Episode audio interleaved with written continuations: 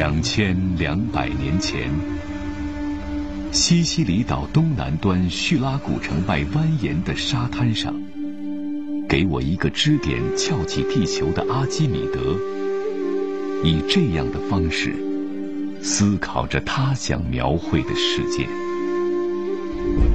眼前的沙滩，天下所有沙漠中的沙粒，能不能用一个数字表达出来？他给出了这样一个表述：十的一百次方。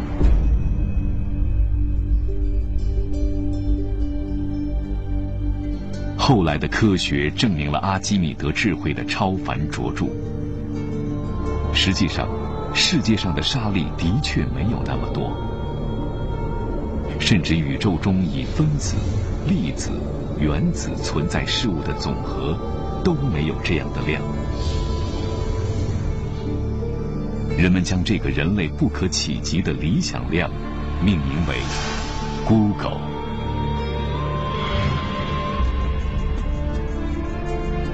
两千两百年后，两位斯坦福大学的年轻人产生了一个堪比阿基米德的人生理想。Google 的同音词 Google，在汉语中被翻译为谷歌。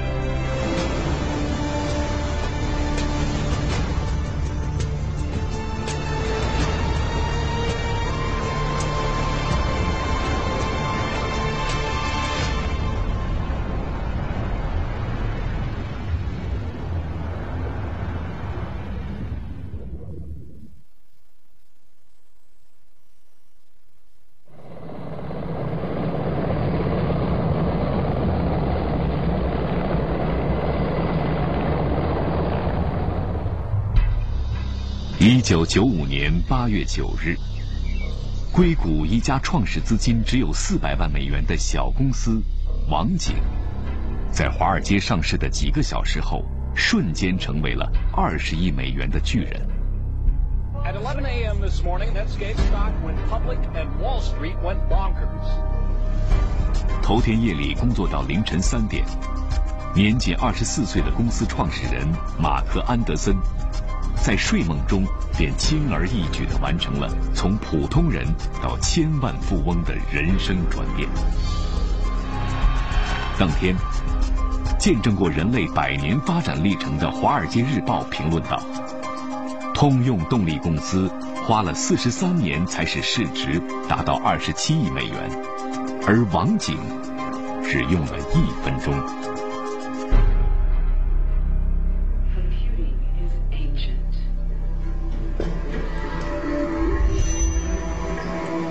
计算机历史学家马克·韦伯是美国计算机历史博物馆网络展区的策展人。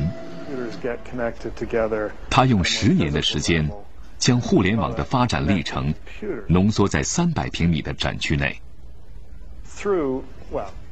网景公司的图形浏览器被安放在展区里的显要位置。The Netscape IPO was this kind of proof. that you really could be taken seriously by the business world with a web-based product. And that was, in a sense, the beginning of the dot-com boom. 网景浏览器出现之前，只有文字的浏览器界面，枯燥乏味，操作指令难以记忆。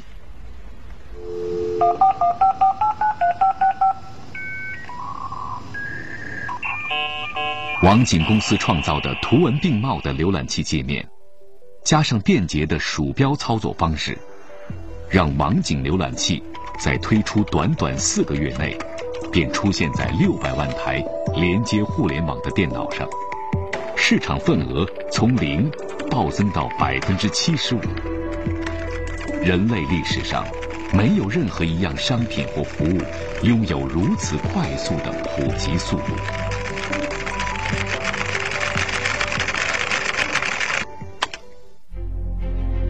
真实的诱惑，散发出空前的魅力。网景一夜崛起的神话，让互联网技术第一次向世人展现出汇聚财富的惊人速度与庞大规模，吸引着无畏而敢于冒险的创业者和风险投资家们奋不顾身地投身其中。一个千帆竞渡、万马奔腾的新时代拉开了帷幕。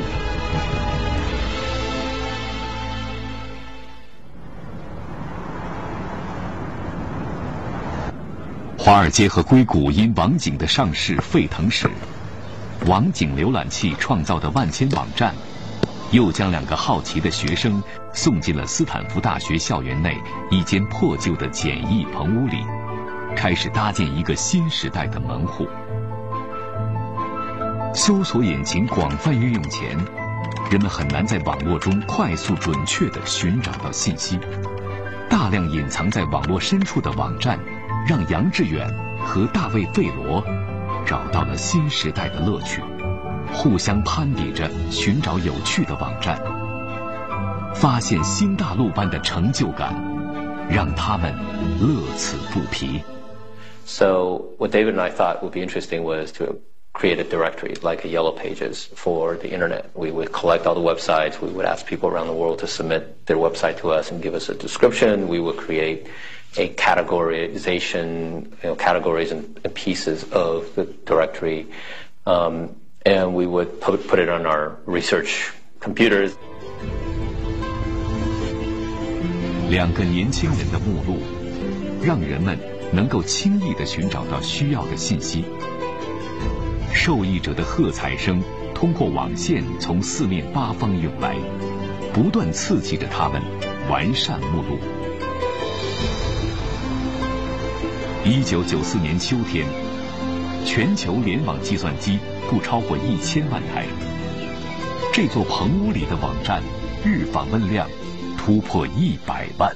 We were able to have great servers and great machines and great networking to get Yahoo off the ground, and um, and obviously that's a that's a a very important element. Um, we've we're not using any of our own research for it, but um, because it was a hobby, but still, it was uh, Stanford played a, a founding role in getting Yahoo off the ground. 兴趣是创造的母亲。互联网的出现，让普通人的兴趣与卓越和辉煌之间 再没有沟壑与围墙。在很长一段时间里。爱好者们的灵机一动，修筑了互联网通往天下的万千路径。软件工程师雷·汤姆林森试图通过网络与朋友隔空聊天，于是，世界第一封电子邮件诞生了。热恋中的皮埃尔·奥米迪亚，为了帮助女友实现搜集天下糖果盒的愿望。于是，世界上第一家拍卖网站易贝问世了。剑桥大学实验室里的学生们想要随时关注楼下的咖啡壶里是否还有剩余的咖啡，于是，世界第一个网络摄像头出现了。And really, what they wanted to do was just do something cool. They just wanted to produce something that was unique and uh, they could show to their friends, and their friends would say, wow, that's amazing. I can't believe you built that. And then someone would, would come along and say, well, I built something that's going to fit with that. And then suddenly you had all this innovation happening at a very grassroots level. 不愿如蒲公英般飘散的年轻人的念头，一旦凝固下来，往往就成长为 全球创新园地里的参天大树。最初，收拢少年雄心壮志的地方，通常都出乎人们预料的简单，甚至简陋。因此，这里还诞生了所谓的车库文化，持续的影响着后来和远处的人们。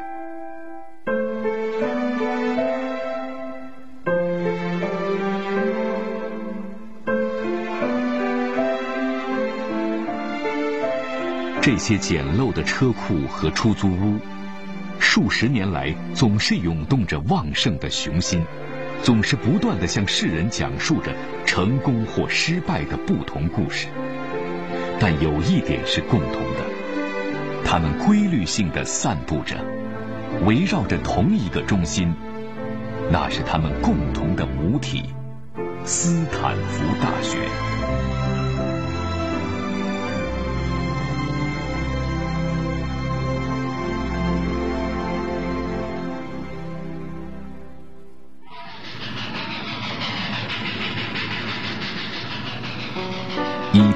七年，年过六十岁的铁路大王利兰斯坦福失去了自己唯一的儿子。他和妻子出资两千万美元，在加州一个名叫帕洛奥托的小镇上，买下相当于两个澳门大小的牧场，修建了一座以儿子名字命名的大学——小利兰斯坦福大学。为了防止身后的岁月干扰他办学的纯粹意图，利兰斯坦福留下遗嘱：学校的土地不得出售。这样一个立足于高尚和永恒的动机，却孕育了世界上第一个高校工业园区。二十世纪五十年代。被称为乡村大学的斯坦福，试图全面提升教学品质的时候，遇到了资金困难。当时的副校长费雷德里克特曼决定将学校空余的土地出租，于是，一个由研究所、实验室、办公楼为主体的工业园区破土动工。斯坦福提供的诱惑是充满魅力的。入驻企业的员工将在斯坦福获得培训机会。一九五五年，以惠普为首的七家高科技公司入驻斯坦福工业园。到一九八零年，整个研究区的二百六十五公顷土地被九十家公司的二十五万名员工占据。伴随着斯坦福工业园区的土地全部租空，更多的新兴企业开始围绕工业园区的周围建设办公楼和厂房，一个被人们称为“硅谷”的高科技产业聚集地形成了。I understand that Stanford says that there are something like twenty-nine thousand active companies today. They didn't invent a lot of the things, but they created the environment, they trained people, and uh, people would take these ideas and go out and turn them into companies. A lot of the best engineers in the world were, um, and the infrastructure for creating a company. Uh, the venture capitalists, the sort of legal help, um, the uh, just even find, doing something as simple as finding a landlord who's willing to give you space can be very difficult in a lot of parts of the world. But in Silicon Valley, landlords are prepared to rent space to startups. 今天，在这个不到美国国土面积万分之一的狭长地带上，吸引了来自世界各国科技人员多达百万，近千名美国科学院院士在这里任职，其中包括近百名诺贝尔奖。图灵奖和香农奖的获奖者。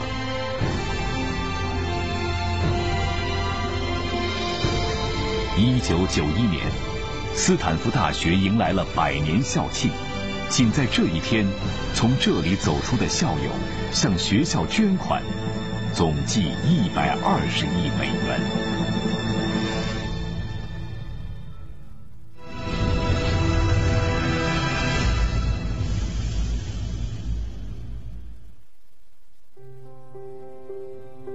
一九九五年初，年仅半岁的雅虎带来的访问量，让学校的服务器多次陷入瘫痪。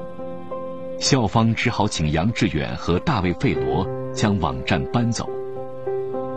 当学校已经不能容纳他们的即兴创作时，两位年轻人共同决定暂时放弃学业，守护他们异想天开的免费服务。当然。两位穷青年并非破釜沉舟，与斯坦福大学一墙之隔的沙丘路，似乎期待着他们的拜访。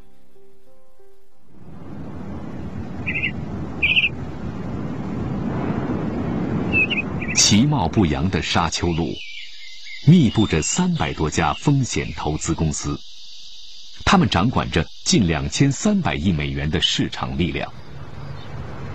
这里是西海岸的华尔街它没有华尔街式的张扬和自负但几乎揽尽这个时代的风采。自一九六九年起，英特尔、思科、苹果、谷歌。脸谱等高科技公司都由这里的投资者扶植壮大。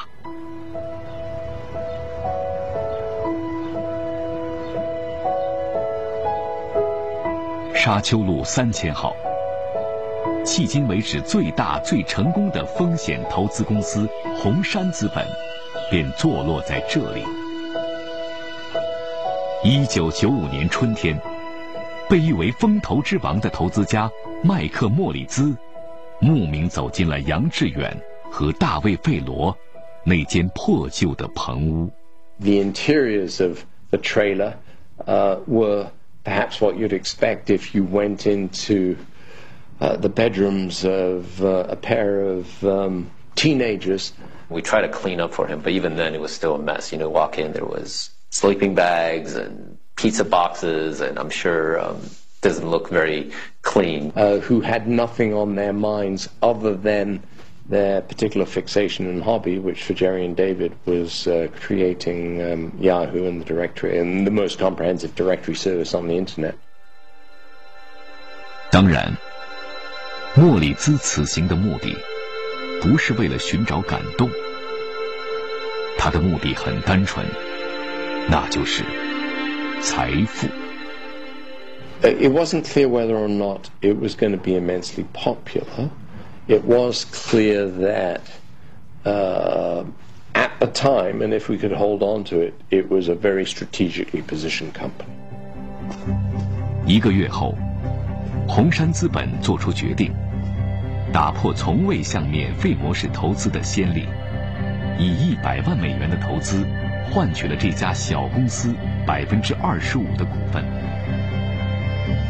只拥有几台旧电脑的杨致远和大卫·费罗人，继续掌握公司的决策权。No, right? Nobody really knew what the business was going to look like. 凭借着他们的智慧，获得了大部分的股份。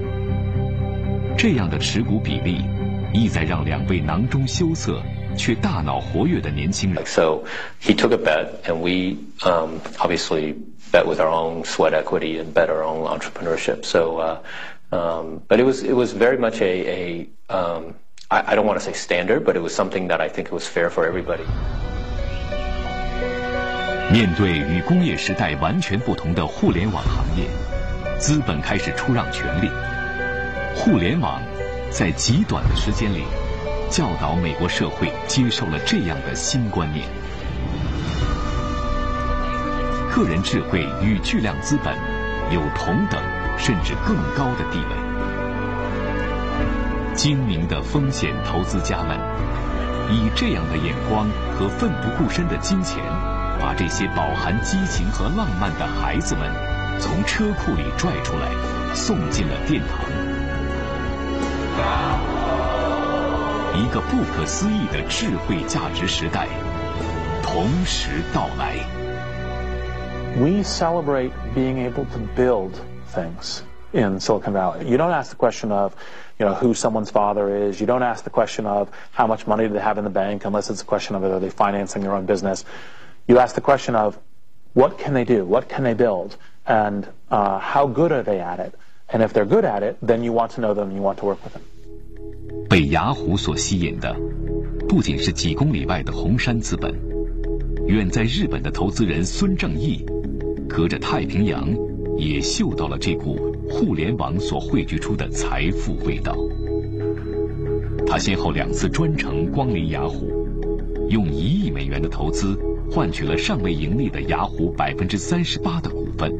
美国投资界一片哗然。仅仅两个月后，孙正义的莽撞却迅速被市场奉为跨时代的精明。一九九六年四月十二日，雅虎上市，孙正义仅仅售出了百分之二的股票，就成功套现四亿美元。如果他将所有股票卖出，将获得七十五亿美元的回报。整个美国沸腾了，杨致远和大卫·费罗成为各大媒体的座上宾。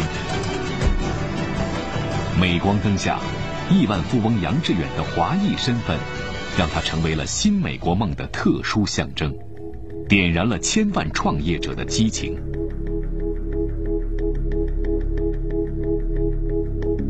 越来越多的人被卷入对互联网技术的美好憧憬中，大家似乎都看到了一个可把握的未来。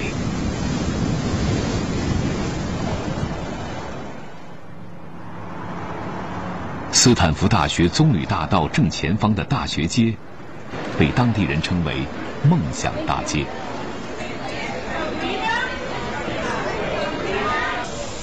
创业者与风险投资家们的纷繁交易，都是在街道两旁的众多咖啡馆里完成的。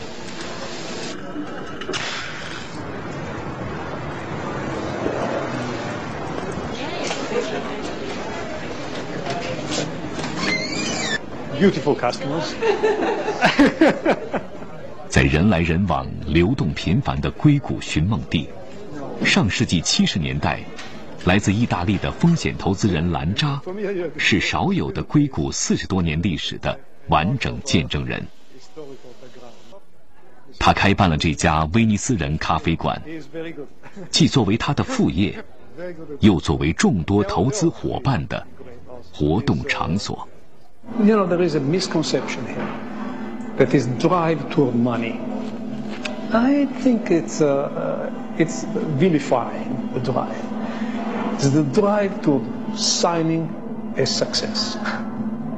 All I'm putting in is money.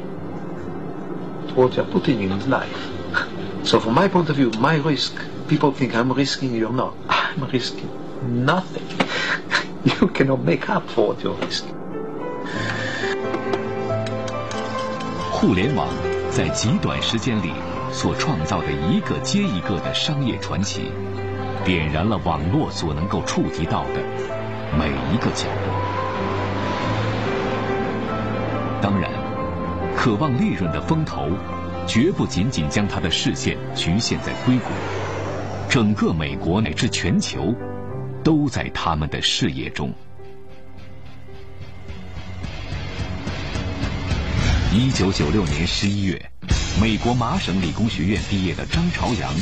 怀揣着从硅谷获得的二十二点五万美元的风险投资，在大洋彼岸的中国，开通了一家与雅虎十分相似的网站——搜狐。而这笔投资，也让广大的中国人真切感受到风投的力量。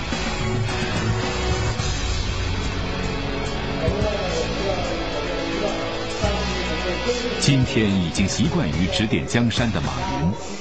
在北京富华大厦的一间会议室里，见到了传奇投资人孙正义。短短六分钟的交流，他便获得了两千万美元的投资。如今，似乎能够呼风唤雨的马化腾，与国际投资人共进了一顿价值十元的午餐。他的账户里，便汇入了。二百二十万美元的资金。When we first started to invest in China, we uh, we invested in two or three people who said, uh, "I have this good idea, but but I have good government contacts," and we made those investments, and none of those investments worked out. Here in the Silicon Valley, we invest in young, driven, and so we, we thought, well, why don't we do, before we pull out completely, why don't we do a few of those? Well, those turned out to be Baidu and Focus Media and YiPay and all of these great companies. 直到今天，大量涌进的国际风投资本，搅动着这片拥有特别积累的土地，刺激着越来越多的年轻人投身其中。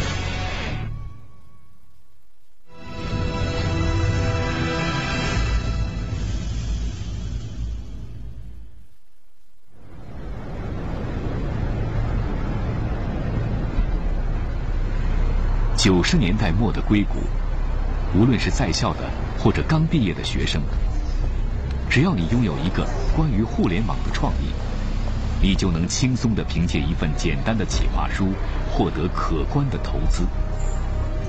果敢与理性著称的风险投资家们，在这股前所未有的狂热气氛中，变得盲目而疯狂。从一九九六年开始，硅谷每五天就有一家公司上市，每天都会新增六十二位百万富翁。据美国风险投资协会统计，一九九六年，互联网产业的投资额占当年风险资本总额的百分之六十。在随后的几年里，这个比例一直有增无减。In a hurricane, it's very hard to keep your bearings. It's very hard to keep your feet on the ground. It's very hard to think straight. Many people lost their bearings. Porsches were everywhere.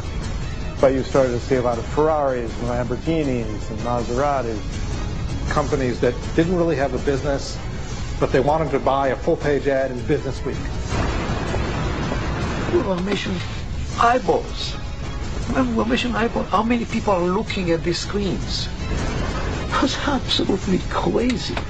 Absolutely crazy. As You could say, God, the, the only thing they really sold was their stock. But the only thing they really managed to sell was themselves.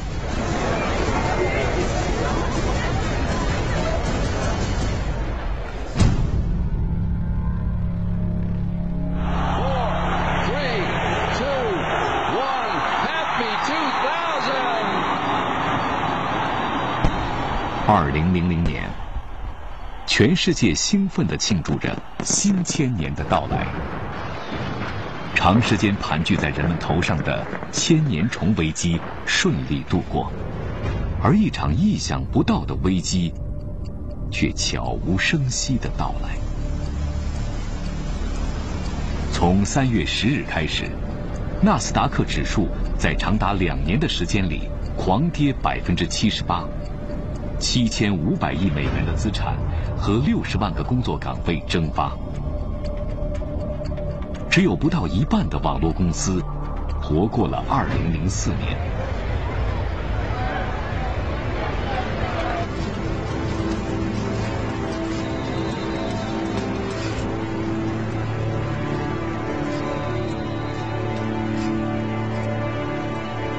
University Avenue was kind of ground zero on the other end when uh, when the crash came, and it very quickly became much emptier and a much sadder place. Uh, a lot of people walking around who had lost 2001, 2002, lots of companies, lots of companies went out of business. Nobody wanted to invest anymore. And for several years, we had that the innovation in this valley was in a very difficult position. And uh, um, people really thought the valley would never come back. 互联网在如此短的时间内，就创造了人类经济史上一场影响全球的波澜，史无前例。辉煌的泡沫和破碎，是互联网这个新生命能量的另一种表达。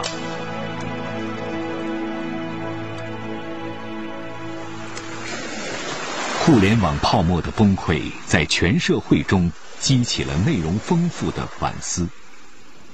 比如说，很多人认为，这种危机性，恰恰是市场经济调整的必要，恰恰是优胜劣汰的必然。但是，硅谷人的反省却有所不同。 The crisis was a crisis absolutely created by us, by the valley. Nobody is responsible for the crisis but us. We were full of ourselves. If anybody disagrees, I would love to have a conversation. excitement and anticipation about um, either short-term profits or the future got the better of everybody's judgment. And people did irrational and silly things. Which in the end, it's the general public that gets hurt the most by these if they've bought into the mania. That in particular was, was what was evil about the, the 1990s bubble. This stuff was sold to retail investors, everyday people. They were the people with the least knowledge in that whole system. “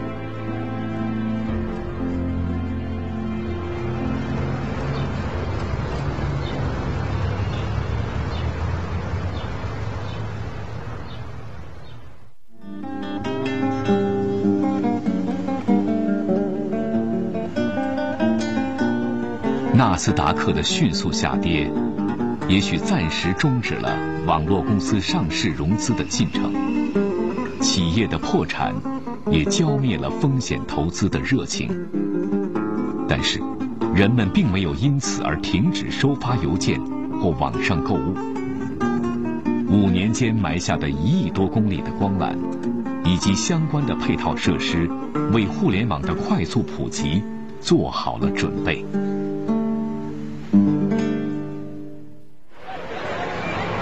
从1995年到2003年，世界范围内的上网人数从2000万人增加到5亿人。在倒闭和破碎声中，互联网继续在成长和运行着。那些真正的创业者仍然在耕耘着，在收编着队伍，在积蓄着力量。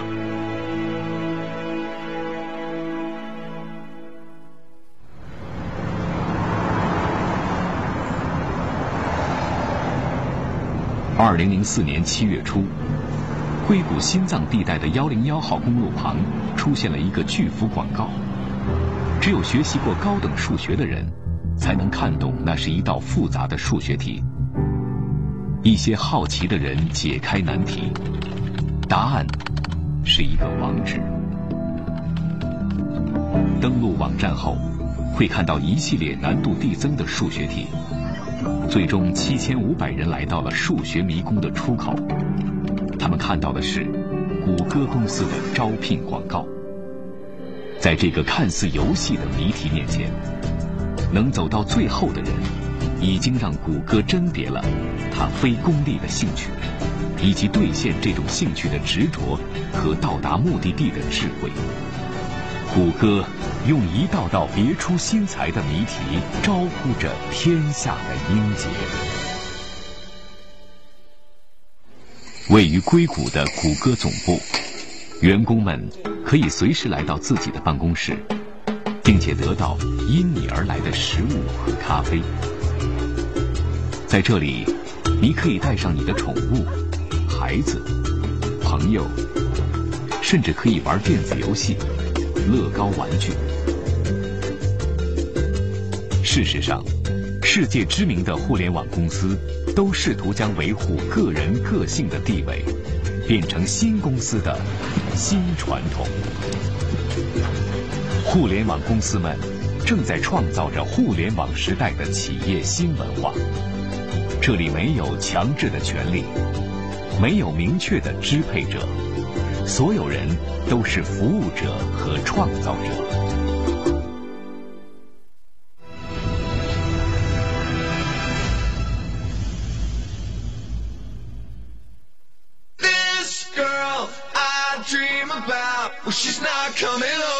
二零零三年十月的一个凌晨，哈佛大学内，一个评选全校最优秀女孩的网站，在校园里迅速蔓延开。对网站上二点二万张图片的评头论足，蜂拥而至的学生在三小时内就让学校网络陷入瘫痪。网站的制作者是大二学生马克扎克伯格。由于使用未经授权的照片，扎克伯格受到了学校严厉的处罚。但从这次恶作剧中，他窥探到了人类原本的社交需求。不久，一个名叫脸谱的社交网站成立了。I think one of the things that makes us people is we have the social capacity to stay connected to a community around us. 与九十年代的大多数网站不同，新兴的脸谱、YouTube、QQ 空间、微博，并不提供任何内容，所有内容都由用户自愿创造上传。网站只是提供了一个自由分享的平台。社交平台激发着人们的创造力，人们聚集起来，共同搭建起一个虚拟的网络社会。每个人都可以贡献碎片的知识点、生活的技巧，在这个平台上给大家去分享。他在贡献的过程中是独立思考的，他是鼓励独立思考的，这个意义。就是互联网的核心价值所在。分享只是网络平台的初始阶段，创造的新时代随即而来。Right now, social networks are closed platforms, and today we're going to end that.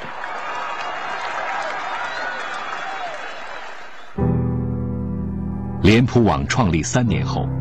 扎克伯格宣布全面开放脸谱网，所有人都能够登上脸谱平台开发软件、提供服务。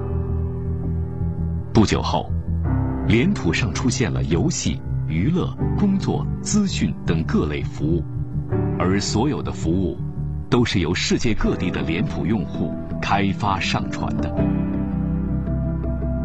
到二零零九年。来自一百八十个国家，超过一百万的开发人员为脸谱网用户提供了五万两千个应用程序。自此，脸谱网的辉煌不再属于脸谱网，而属于脸谱网身后数以亿计的网民们。主角是每一个参与其中的普通人。It seems like there's more and more apps that are getting built every day. Um, there are more people who are going into fields like engineering and science and math, and there are more companies that are being formed than ever. Um, there are more valuable companies that are growing to a large scale. So um, I think that, you know, now for the first time ever, you know, a student in a dorm room somewhere has the ability to build something that has a lot of infrastructure where they can then reach, you know, a million, 10 million, 100 million people and improve those people's lives. And that's never been possible before. 如今，社交网站已经吸引了全球数量最大的网络用户，同时，越来越多的平台类网站开始出现。 已经成功的互联网企业也纷纷向全球开发者开放自己的平台，一个全人类参与、全人类分享的网络生态环境逐渐形成。每个人都有他的独特性，这个独特性都可能通过互联网的平台巨大的放大，使得他获得成功。这是一个呼唤创意、呃呼唤优秀、多姿多彩的时代，是一个天生我材必有用的时代。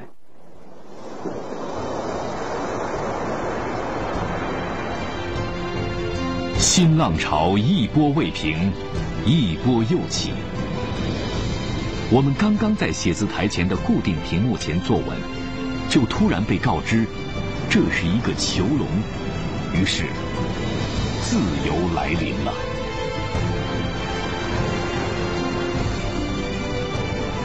二零零七年，iPhone 手机的问世，让长久以来被网线所束缚的互联网。获得了新的自由。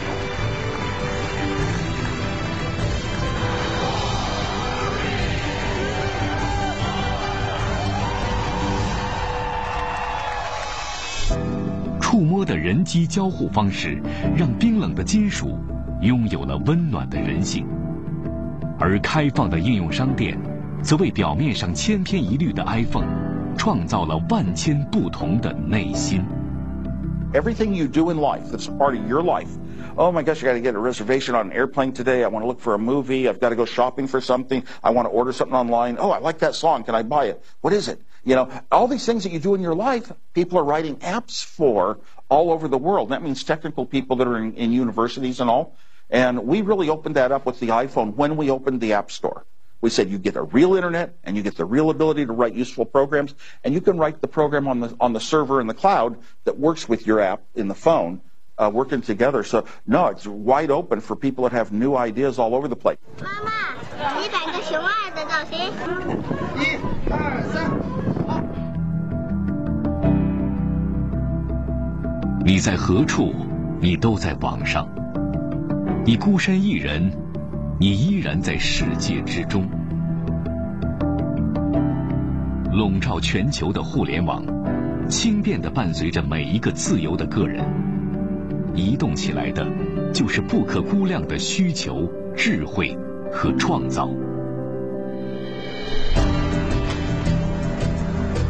互联网不同于制造业为核心的工业时代，它将创新和创造几乎随意地赋予了更多的人，甚至它正在一个不长的路途上，呼救了遍及全球的创新人生。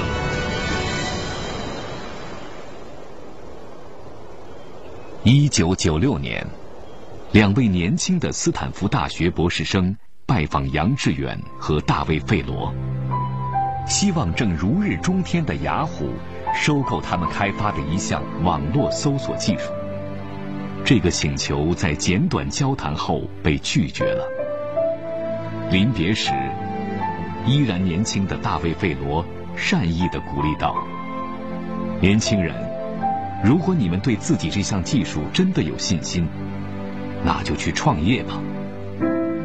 不久后，一家日后成为全球最大搜索引擎的公司诞生了。And so I think it's very wise uh, for large companies to feel that industries transform at a faster and faster pace. So the question for us as individuals is how do we have a successful career? within that sort of environment? And the answer is to adapt to the future. You have to keep thinking about like, okay, how is the world changing and how do I adapt and innovate in order to get to that world? 这个年仅三十岁的华裔美国人，在硅谷人生中成就显赫。曾就职 PayPal 脸谱网的他，在出售自己所创办的 YouTube 时，一次性获得了上亿美元。不幸的是，他因身患脑瘤，晕倒在旅途中的候机厅。出院之后，他晕倒在享受生活的无所事事中。仅仅六个月，离开创造的陈世俊认为，这是比脑瘤还不幸的重大不幸。于是，他又跳上了新时代的竞技场。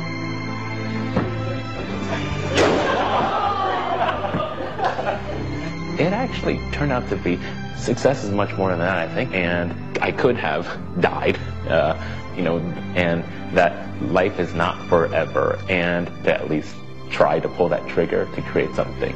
There's nothing as satisfactory as just putting all your, the, all the, the risk involved, putting your energy, putting your investing your nights and weekends into something